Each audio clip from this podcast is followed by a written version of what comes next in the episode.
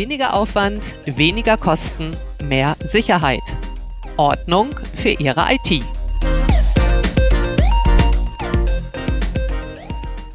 Auf Nummer sicher, der IT-Podcast für Vertrauen in Ihre Zugriffsrechte. Herzlich willkommen zu Folge Nummer 13.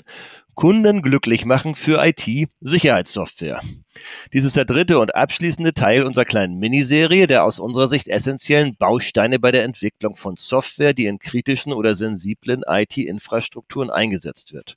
Das sind die drei Aspekte Softwarearchitektur, User Experience, User Experience, nochmal, und heute Thema Kunden glücklich machen. Ja, nachdem wir im ersten Teil Christian Schönfeld als Fachmann für die Programmierung von Softwarearchitektur hier zu Gast hatten und in der vorigen Folge, dem zweiten Teil, Ute Wagner als Fachfrau für User Experience, machen wir heute die Cusatum Geschäftsführung komplett. Und ja, Heute dabei wieder unser Standardexperte Mike Wiedemann, aber diesmal als Experte zum Thema Kunden glücklich machen. Hallo Mike. Hallo Georg und natürlich ist auch wieder dabei unser lieber Georg, unser lieber Trainee und äh, Kommunikationstrainer äh, von, der, von der Firma Vorgespräch. Ja, halli, hallo, schön, dass ich wieder dabei bin. Ja. ja, Thema Kunden glücklich machen. Wer kann es auch anders sein als unser langjähriger Supportleiter und Oberkundenglücklichmacher Mike? Hier kann ich auch vielleicht noch mal kurz aus dem Nähkästchen berichten und auch wirklich ehrlich. Also ich habe ja die drei Geschäftsführungskolleginnen und Kollegen von Cusatum als regelmäßiger Kommunikationsmoderator beim ARM beziehungsweise vorherigen Eightman-Unternehmen Protected Networks kennengelernt und dabei auch gerade mit diesen dreien sehr viel in ihren damaligen Rollen als die Gruppe der technischen Führungskräfte zusammengearbeitet. Und ehrlich, jetzt leicht überspitzt gesagt natürlich, war es tatsächlich so ungefähr jeder, gefühlt jeder zweite Satz von Mike gewesen, dass er die, in Anführungsstrichen die Kunden glücklich machen möchte dass dies allem anderen übergeordnet seine berufliche Mission ist. Und Mike, ich erinnere mich auch genau daran, dass wir sogar mal eine Sitzung zu dem Thema gemacht haben, warum es dir denn nun eigentlich überhaupt so wichtig ist, deine Kunden glücklich zu machen. Und dann äh, und da hatten wir auch, auch noch mehr überzogen, als wir es sonst oft gemacht haben, das erinnere ich auch noch.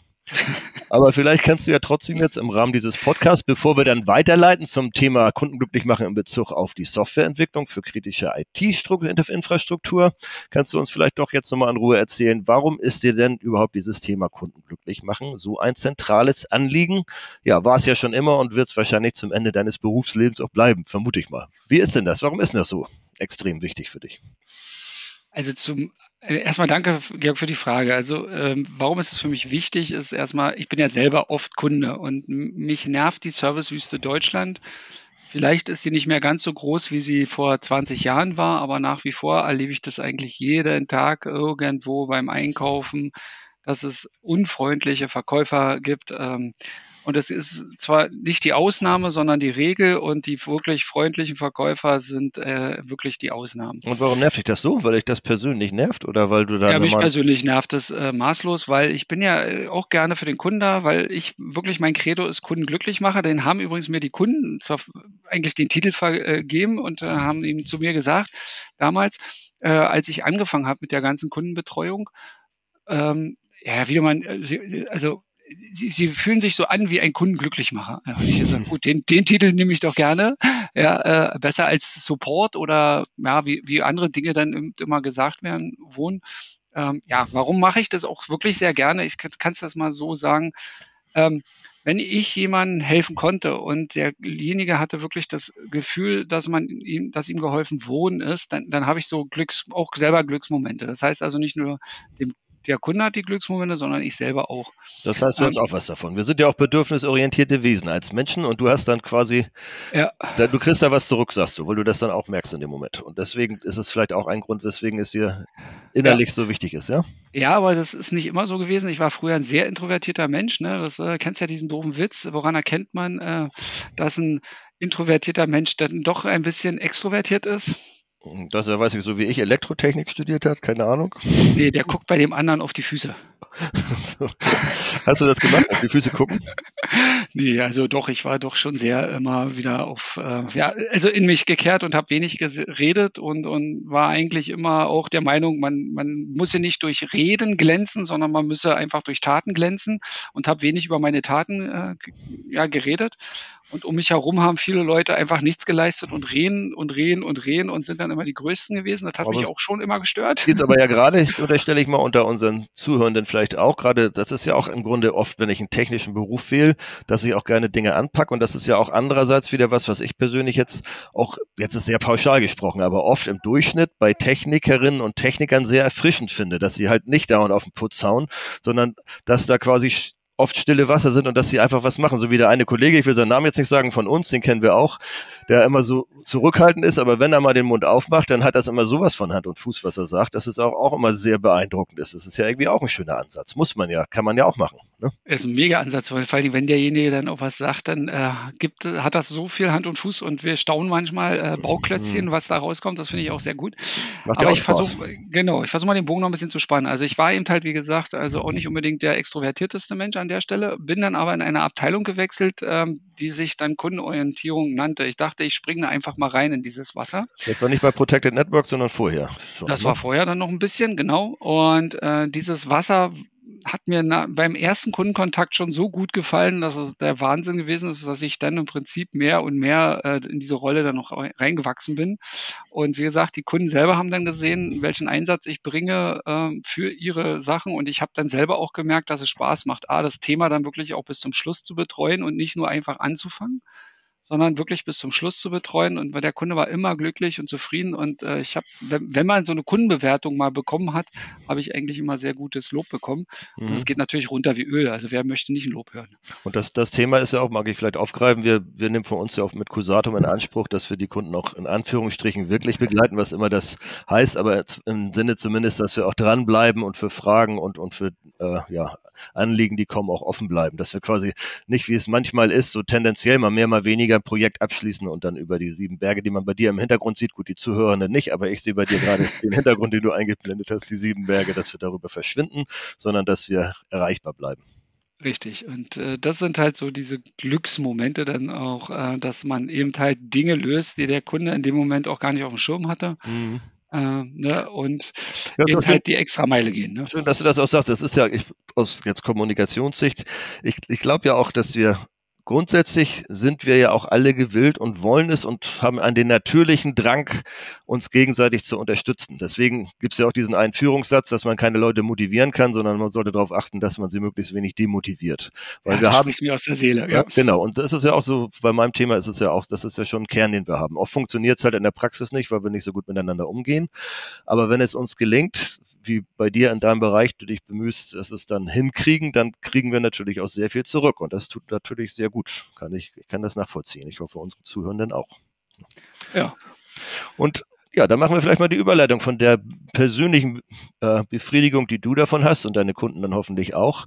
Was hat denn das nun, diese das Kunden glücklich machen überhaupt mit unserem Thema. Das ist ja Teil unserer Miniserie bei der Entwicklung von IT-Sicherheitssoftware oder Software für kritische, sensible IT-Gebiete, Strukturen zu tun. Was hat denn, ja, ja Prinzipiell, kann mhm. prinzipiell kann man das im Prinzip nicht unbedingt nur auf diesen Sektor ausdehnen, sondern da ist es im Prinzip e-, essentiell, dass man sehr nah am Kunden ist. Warum?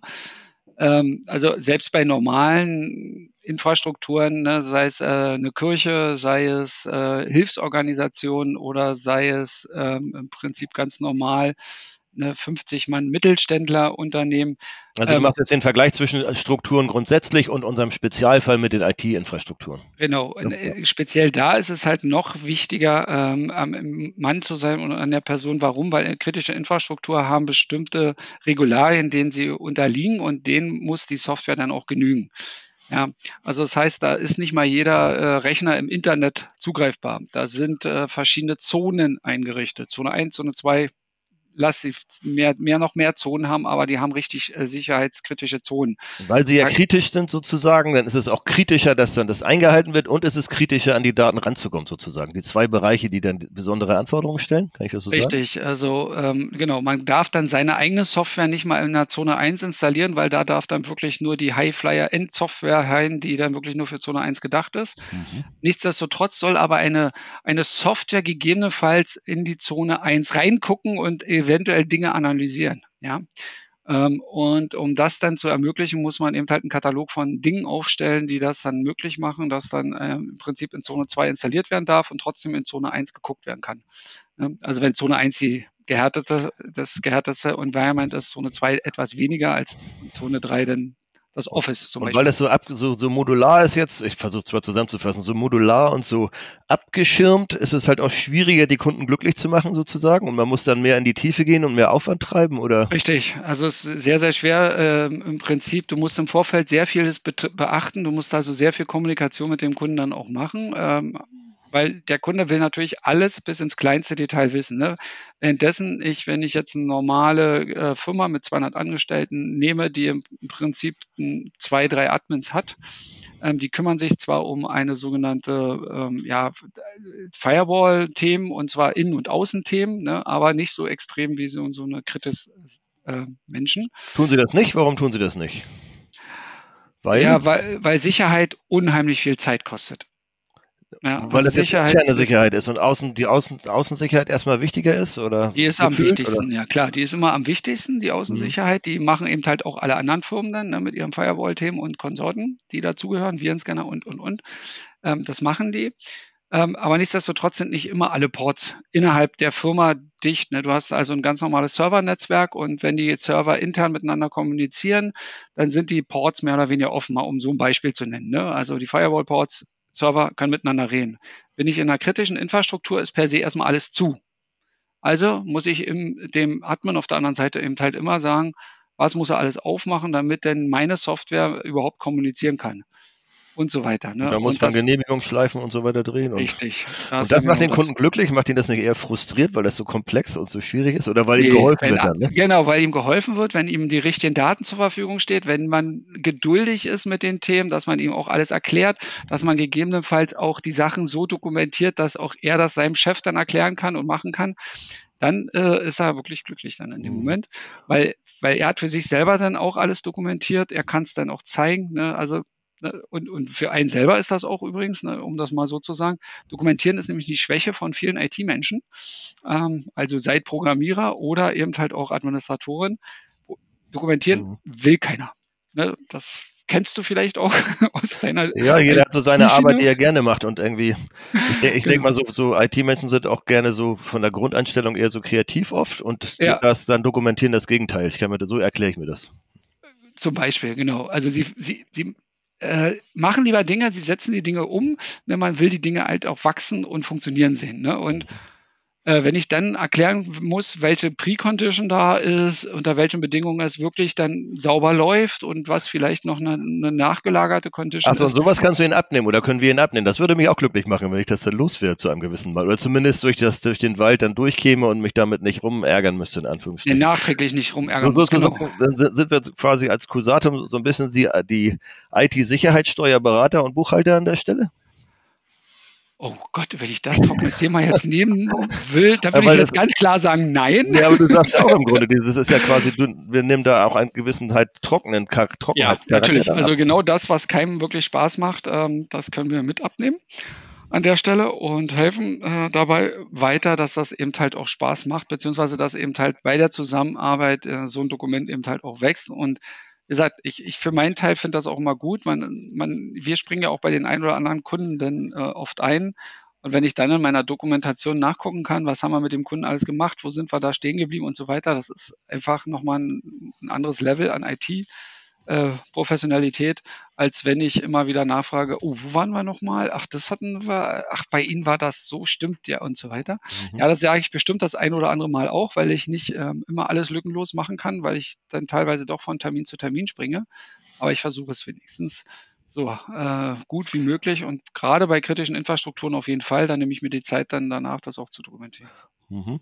Ein, ein, eine Detailfrage ist bei mir, da müssen wir jetzt nicht vielleicht lang, aber es ist bei mir hängen geblieben und vielleicht bei den Zuhörern ja auch. Sind wir jetzt mehr für intern und, und, und nicht gar nicht für extern, weil wir Zugriffsrechte, das geht ja auch um den, den Zugriff und Schutz von außen. Nicht, dass es jetzt so rüberkommt, als ob wir nur für innen, in, in Sicherheit zuständig sind. Aber in Sicherheit hat er halt diese schwierigen, komplexen Strukturen, man kam da so schlecht ran.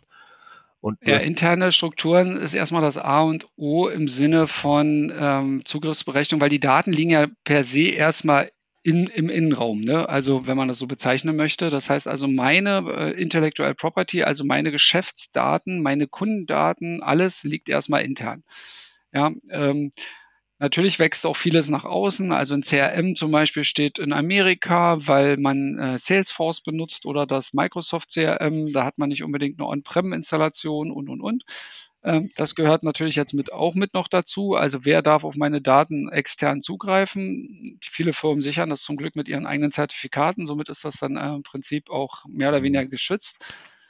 Ähm, ja, das, das machen wir auch mit, aber der wichtige Teil ist tatsächlich nach wie vor der Innentäter. Ne? Weil das so der, also Innentäter, ja. weil jetzt halt wollte ich gerade zusammenfassen und dachte, es geht halt innen los, innen steckt der Kern ja. und das und innen muss ich es erstmal sortieren, um dann auch zu gucken, was ich nach außen gebe. Das habe ich jetzt eben verstanden. Jetzt kommst du aber mit dem nächsten Thema. Also mit Innentätern ist natürlich ein zweites Thema, was da dran hängt, richtig? Ja, das, das, genau. Also die meisten Daten verschwinden ja nicht, weil irgendein Hacker von außen rankommt. Ich glaube, das hatte ich schon mal erwähnt, ähm, die Firewalls sind in der Regel super konfiguriert. Das äh, gibt natürlich ein paar Leute, die das ähm, dann mal fair konfiguriert haben. Von denen hört man dann auch oft dann leider. Ne? Äh, PlayStation wird mal kurz gehackt oder oder oder. Oder Sony in dem Fall war das ja. Ähm, aber natürlich äh, ist per se erstmal, dass wenn irgendwelche Intellectual Property, also sprich die, die Daten der Firma nach außen gelangen, ist es eigentlich seltenst ein Hacker von, von den Chinesen, sondern da ist einer in der Firma und nimmt die Daten einfach mit. Und wenn also der, der Kunde sagt, bei uns kommt das nicht vor, bei uns herrscht Vertrauen und das gibt's nicht, was sagst du, sagen wir dann? Ja, das finde ich prima, wenn die Welt so wäre. Da sind wir uns ja einig. Ähm, nur habe ich das erlebt. Ich erzähle das mal äh, aus dem Nähkästchen. Ähm, T-Mobile, ich erzähle auch zu den Kunden, die laden ja auch sehr gerne sehr viele Chinesen ein, äh, weil sie ja sehr viel Huawei-Equipment rum äh, äh installiert haben in den letzten Jahren.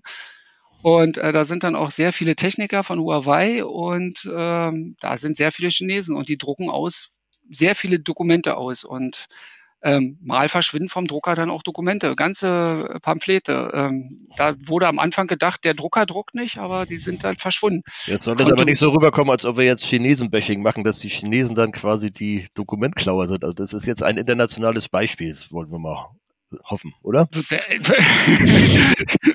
ich sage nur, dass der Täter innen drinne war. Ähm, äh, ja, und der war chinesisch, oder wie? Oder der ja, die meisten aus China sind chinesisch, ja. Äh, es ist selten, dass ein Amerikaner für eine chinesische Firma arbeitet, aber mhm. ähm, wenn, dann wird es natürlich auch Amerikaner oder Engländer oder Deutsche gewesen sein, das ist ja völlig wurscht. Mhm. Äh, das Beispiel soll im Prinzip mehr oder weniger verdeutlichen, die Jungs sind da drin rum, haben, sind, sind da drin rumgetont und konnten einfach die Ausdrucke mitnehmen. Ja, also und, und das ist zum Beispiel so ein Thema, wo damit hat sich dann Tele, äh, so, weil, weil man, auseinandergesetzt. Also weil man quasi den IT-Weg auch umgangen ist, sozusagen. Durch das Ausdrucken ist man quasi den, den, den manuellen Weg einfach auf Papier und dadurch konnte man quasi die, die, den IT-Schutz aushebeln? Ja, ist ja klar, genau, weil ich hatte äh, vorher als Person Y nur Zugriff auf mein Dokument, hatte es, nehme es auf meinen Bildschirm, habe auch weiterhin nur den Zugriff auf dieses Dokument erstmal aber dann drucke ich es aus. Und dann drucke ich es auf irgendeinen Drucker, der steht meinetwegen zehn Meter, nur zehn Meter weiter weg von mir. Und dann ja. ist es quasi rausgeholt aus dem System durch diesen manuellen Weg. Dann Richtig. Dann, und dann hat er auf den Drucker hat er jetzt erstmal per se auf den Ausdruck jeder, der vorbeiläuft, auch Zugriff. Hm, ah ja, okay. Ja. Und ähm, Natürlich ist es noch viel schlimmer, wenn dann wirklich ausländische Firmen da sind ne, und, und das mitnehmen. Also das ist jetzt der wirklich der Obersuper-GAU, aber nichtsdestotrotz ist auch von innen das herausgekommen und nicht, weil irgendeiner von außen sich an diesen Drucker rangeschlichen hat, ne, sondern es ist von innen gekommen. Mhm. So, und ähm, was hat T-Mobile hat dagegen natürlich auch was gemacht, die haben das ja selber mitgekriegt. Mhm. Und was haben sie dagegen getan? Die haben es so gemacht, dass man den Druckauftrag hinsendet. Der User muss erstmal hingehen, muss einen Knopf drücken und dann wird das Ding ausgedruckt und der User nimmt das dann einfach wieder in die Hand und geht zu seinem Arbeitsplatz. Wo, wenn er es dann da wieder nicht richtig verschließt, so. Und T-Mobile jetzt als dein, dein vorheriger Arbeitgeber, ne? Das ist der Hintergrund, dass du das da mitgekriegt hast, oder? Nee, ich hatte durch meine vorhergehende Arbeitsmitgliedschaften durfte ich bei so großen Telekommunikationsfirmen wie T-Mobile, Vodafone und so weiter, ah, ja. da durfte ich vor Ort sein und habe mit meinem Messequipment, was wir damals ähm, betreut haben, haben wir, haben wir dann im Prinzip das gesehen, wie dann äh, auch der Austausch zwischen den ganzen Siemens-Sachen dann mal hin zu den chinesischen Huawei-Geschichten passiert ist. Mhm. Ja, vielleicht können wir noch einen Aspekt besprechen, auch wenn wir jetzt schon bei bald 20 Minuten sind. Wieder vielleicht nochmal absch abschließend nochmal, wir haben ja diese Miniserie, Entwicklung von Software für kritische IT-Infrastrukturen hatten wir die beiden Blöcke mit Christian Software Architektur, mit Ute User Experience, jetzt mit dir Kunden glücklich machen. Vielleicht hab, ich habe auch in den anderen beiden Folgen schon gefragt und frage jetzt auch nochmal, wie ist denn das mit dem Abstimmen dieser drei Module aus Kundenglücklichmachungssicht, jetzt aus deiner Sicht? Was ist denn da wichtig und was passiert da mit den also genau, also als erstes kommt sowieso die Idee vom Kunden. Also wir sind ja durch unsere langjährige Erfahrung, ähm, hat man im Prinzip diese ganzen Themen, kriegt man dann mit, was, was nervt den Kunden, was will er endlich gelöst haben, was möchte er gelöst haben. So, das ist also schon mal eine Feedback-Schleife, die ich im Prinzip vom, vom Kunden mehr oder weniger mitbekomme. Ja. Dann bringe ich die äh, zum unseren, uns ins Team und dann wird darüber geredet. Was könnten wir dafür tun, um dem, das Problem X zu lösen? So, und dann denkt sich der Architekt, in unserem Fall der Christian, äh, die Sachen dann aus. Wie könnten wir dann so eine Sachen dann auch wirklich lösen? Beziehungsweise passt das zu unserer bisherigen Softwarearchitektur? Das heißt, aus deiner Sicht ist natürlich die Kundenanforderung eindeutig die klare Basis, worauf alles andere hin passiert. Aus Christians Sicht ist es vielleicht auch so ein bisschen die mehr die Struktur dann? Oder müsst, müsst ihr euch da, da müsst ihr ja auch manchmal diskutieren miteinander, was, wo Prioritäten gesetzt werden und ob man das umsetzen kann und ob es passt und so weiter, ne? Oder? Richtig. Also der Kunde hat äh, zwar die Anforderung, aber wir müssen gucken eben halt aus Softwarearchitektur, wo es denn hinein, hineinpasst. Und ähm, genau, und der, der Christian muss dann eben das auch noch so weit abgleichen gegen unsere Liste, die er ja mal, glaube ich, vorgestellt hatte, ähm, dass wo das jetzt nun kritisch ist und wo es nicht kritisch ist, dann reinzumachen. Und wie gesagt, aus, aus kritischer Infrastruktursicht ist das sogar noch so, wir müssen gucken, welche Ports machen wir auf, machen so wenig möglich Ports auf, damit wir dann am Ende dann nicht einfach auch wir als Software so ein äh, Sicherheitsloch selber ein Sicherheitsrisiko entstellt unter dadurch. Und genau. kann es eigentlich sein, wenn, wenn, wenn du mit Kundenanforderungen kommst und du sprichst das mit Christian ab, architekturmäßig, dass Ute dann sagt, nee, das ist User Experience, User Experience mäßig nicht umsetzbar? Also ähm, sagen wir mal so, es ist User Experience mäßig anders umsetzbar, als der, der liebe Softwarearchitekt äh, sich das gedacht hat oder der liebe Kundenglücklichmacher. Also sprich, ähm, also da könnte es dann auch Einschränkungen geben vielleicht oder, oder richtig, Verbesserungen ja, vielleicht auch, aber auch Einschränkungen vielleicht, ne? Beides. Ja, ja, auch das Bedienen ist ja was anderes, als wie es nachher wirklich äh, in einer, im Backend, im sogenannten Backend dann auch wirklich implementiert worden ist. Also ich kann da nur ein Beispiel aus den letzten Jahren auch geben. Es gab mal Techniker, die haben in ähm, äh, Hardware-Karten erzeugt, also beziehungsweise Hardware erstellt und die wollten jeden kleinen Parameter, den sie dann unten in dieser Hardware dann auch einstellen konnten, äh, wollten sie oben in der Grafik, äh, grafischen Oberfläche dann eben halt auch dargestellt haben. Das führt natürlich zu was? Zu Chaos. Diese Software ist unbedienbar. So, und ähm, daraus haben wir eine Menge gelernt. Wir wollen das dem Kunden deswegen auch so einfach wie möglich machen, gerade auch in kritischen Infrastrukturen, äh, beziehungsweise auch in normalen Infrastrukturen. Die die Admins haben halt kaum Zeit. Die haben halt 75 Tasks parallel, die sie abarbeiten müssen. Es muss so einfach wie möglich gehen, diese, diese komplexen Aufgaben zu lösen. Deswegen auch der Anspruch, dass das halt die auch der Abgleich mit, mit diesem wichtigen Schwerpunkt auf User Experience mit, mit, mit Ute, äh, dass, dass zwar sehr viel komplexe Dinge unter der Oberfläche passieren, architekturmäßig und mit dem, was die Kunden umgesetzt kriegen, dass es aber immer einfach und sehr klar an der Oberfläche bleiben soll, weil es ja nicht die einzige Aufgabe, die die Admins haben, sondern eine von vielen und ja, soll mhm. am, am liebsten so mit dem einen, einen automatischen Knopf alles automatisch funktionieren, in Anführungsstrichen, und trotzdem die Kontrolle mit Überblick behaltbar haben. Genau, was natürlich ein Widerspruch an sich ist, deswegen ist es nicht nur ein Knopf, aber es ist wenig Knöpfe im Endeffekt, richtig? Richtig, ja. Und äh, das hat der Ute auch erzählt. Unser Fokus liegt dann im Prinzip auf den User-Interviews. Das heißt, wir reden dann mit dem Kunden, ob sie die ganzen Aufgaben, die sie sich gestellt haben, auch lösen können. Und dabei entstehen dann in der Regel, und dann kommen wir wieder zu neuen Features, neue Ideen, neue Herausforderungen, neue Probleme, die man lösen kann. Die gehen wir dann halt wieder zurück. Ne? Und so entsteht dann im Prinzip dieser Kreislauf. Ne? Und die, ähm, die Installation nachher dann wieder und dann entstehen da wieder raus Ideen und und und. Und so ist das im Prinzip immer ein Geben und Nehmen zwischen ja, Kunde und uns. Könnte man vielleicht auch mal einen schönen kundenübergreifenden Workshop draus machen, denke ich gerade. Ja, super Idee. Ne? So, ja, denke ich, ich jetzt mal laut im Podcast. Na, besprechen wir mal untereinander.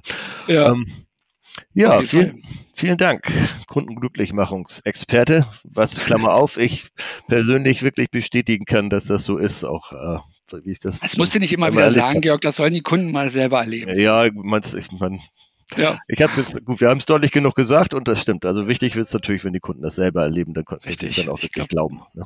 Ja, das ist so wie mit auf der Herz, heißen Herdplatte greifen. Das muss man einfach erleben. Und stimmt, ist besser, wenn man selber drauf greift. Ja, sehr schönes ja. Schlusswort. Wie immer freuen wir uns über Fragen, Kommentare und Anregungen. Kommentar zum Podcast unten unter den Podcast-Folgen oder gerne auch per Kontaktaufnahme per Mail unter podcast.cusatum.de. Und ja, hoffen auch, dass Sie sich vielleicht auch auf die nächste Folge freuen. Das ist Folge 14 dann. Und in Folge 14 haben wir uns überlegt, wollen wir darüber sprechen, über das vorher proaktiv aufräumen Richtung Zugriffsrechte und vor allem dann versus hinterher aufräumen, wenn quasi es erstmal chaotisch geworden ist. Es ist natürlich wahrscheinlich immer ein Zwischending, kann ich mir auch vorstellen. Ja, welche Tools gibt's da? Welches Vorgehen gibt's da? Welche IT-Sicherheitsstrategien kann man da anwenden? Natürlich auch so ein bisschen aus dem Nähkästchen wieder, wenn, wenn über aus der Cusatum Sicherheitsberatung, da glaube ich auch eine Checkliste, die wir im Angebot haben. Habe ich das so richtig halbwegs angedeutet, Mike? Jo, ich gehe davon aus, dass wir gut. das uns beide gut recherchiert haben. Dann bin ich da auch sehr gespannt auf die nächste Folge, äh, was wir da zu besprechen haben. Ordnung in der IT. Aber auf Nummer sicher. Und bis dahin. Bis dahin. Tschüss.